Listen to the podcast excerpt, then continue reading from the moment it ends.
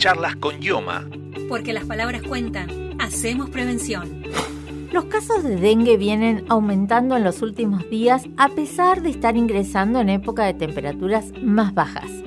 Con más de 8.000 casos registrados solo en las últimas cuatro semanas en nuestro país, el brote de esta enfermedad supera las cifras de los últimos dos años y se acerca a las del 2020, año récord a nivel nacional.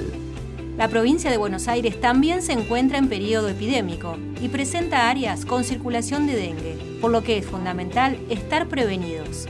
Lorena Salamendi, del equipo de Epidemiología e IOMA, nos dio detalles sobre las mayores áreas de circulación del mosquito en nuestra provincia.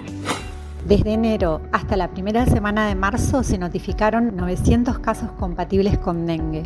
Es decir, que esto muestra una evidencia de circulación viral distribuidos principalmente en la región sanitaria de Lomas de Zamora, en los municipios de Verazategui y Lanús, en General Pueyrredón, en el municipio de 3 de Febrero y en La Matanza.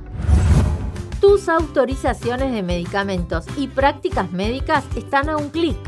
Desde tu celular, ingresando en la página web de tu obra social y sin tener que concurrir a la delegación, podés obtener tu credencial digital pedir turnos en nuestras clínicas y policonsultorios, tener tu receta electrónica y realizar trámites afiliatorios. Descarga Idioma Digital en tu celular en Play Store o App Store.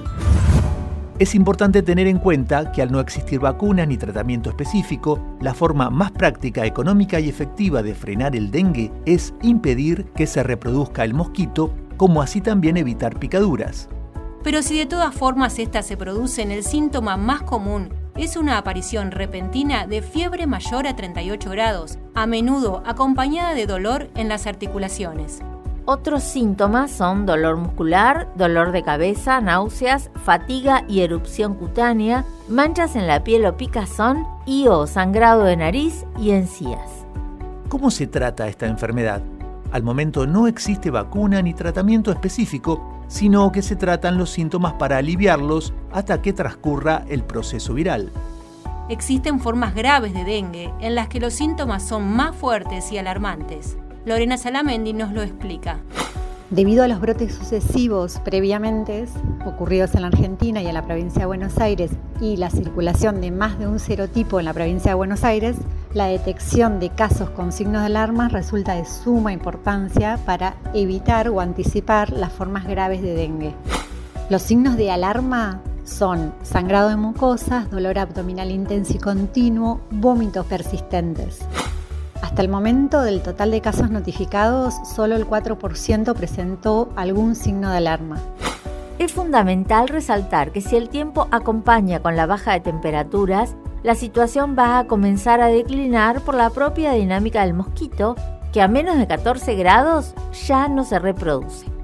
Sin embargo, si tenemos otra ola de calor, la situación puede empeorar e incluso superar el brote de 2020 es por ello que resulta primordial evitar la reproducción del mosquito o en su defecto, estar atentos a los síntomas. ¿Te gustó este podcast? Toda la semana subimos un nuevo capítulo de Charlas con Ioma. Escuchalo en Spotify, Anchor, eBooks, Google Podcast y YouTube. También podés encontrarnos en nuestro sitio web www.ioma.gba.gov.ar, en donde te enterás además de todas las novedades de tu obra social. Charlas con Yoma. Porque las palabras cuentan. Hacemos prevención.